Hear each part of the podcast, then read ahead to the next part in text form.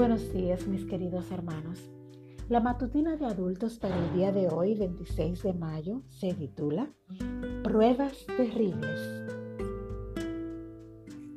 Y Nabucodonosor dijo, Bendito sea el Dios de Sadrach, Mesach y Abednego, que envió su ángel y libró a sus siervos que confiaron en él, los cuales no cumplieron el edicto del rey y entregaron sus cuerpos antes que servir y adorar a otro Dios que su Dios. Daniel capítulo 3 versículo 28. Escuché la historia de Daniel directamente de ella. Vivió directamente la tragedia del genocidio de Ruanda. Pertenecía a la etnia perseguida y en varias ocasiones estuvo cerca de la muerte. La más notable fue cuando se encontraba en su casa y escuchó el ruido de una patrulla de hombres armados buscando a quien aniquilar.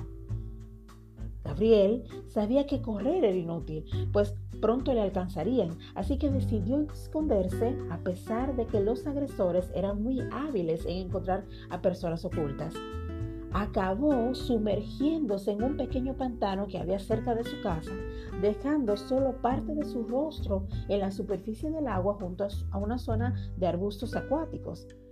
Allí pasó cerca de 24 horas con mucho temor, pero orando a Dios. Y el Señor le acompañó durante, durante esas horas tremendas. Gabriel no estuvo libre de sobresaltos cada vez que escuchaba ruidos o a los propios asesinos que regresaban. Finalmente pudo ir y con gran dificultad superar los traumas del genocidio, pero su entrega a Dios fue definitiva después de un padecimiento intenso.